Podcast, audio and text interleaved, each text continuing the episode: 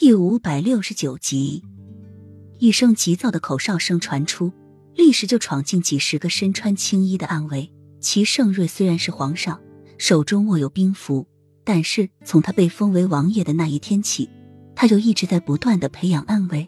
这些暗卫平时都以最普通的身份生活在宫中或者宫外，但是只要齐盛瑞一释放出暗号，这些暗卫便会立即赶到齐盛瑞身边。展开一场厮杀，这些暗卫他本已经遣散多年，几年的时间都没有召唤他们了。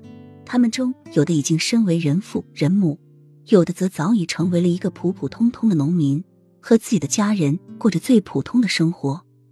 但是事到如今，他召唤他们来也是迫不得已。整个皇宫都沦陷了，他现在都自身难保。但是洛英和小溪怎么办？他必须要赶过去救他们。这些武功高强、优良的暗卫一来，立马就让齐盛瑞分开了身。一个暗卫无意间将死士的头颅砍下，而打不死的死士也不再爬起来了。一找到死士的弱点，齐盛瑞的暗卫就越战越勇。十几个死士被杀了大半，虽然还有不断涌进来的军队，但是比起这些死士，这些军队的战斗力明显没有死士的强。禹王爷训练了他们六年。而他们则被齐盛瑞训练了十几年，而且是从小就开始训练，这其中的悬殊有多大？禹王爷见势不妙，也加入了战斗中，一把剑长长的朝齐盛瑞砍去。小西子见状，毫不犹豫的挡在了齐盛瑞身后。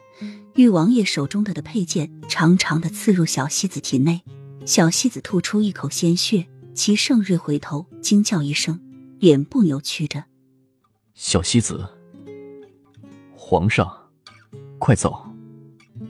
小西子艰难的说出最后一句话。齐盛瑞面部阴冷到极致，暗卫们却催着齐盛瑞快走。齐盛瑞没有办法越过人墙，飞身就上了屋顶。整个皇宫，正如玉王爷所说，到处都是他的军队，宫女、太监、锦衣卫，还有禁军，一个个都躺倒在血泊中。白玉青石上已被鲜血和如堆的尸体堆满。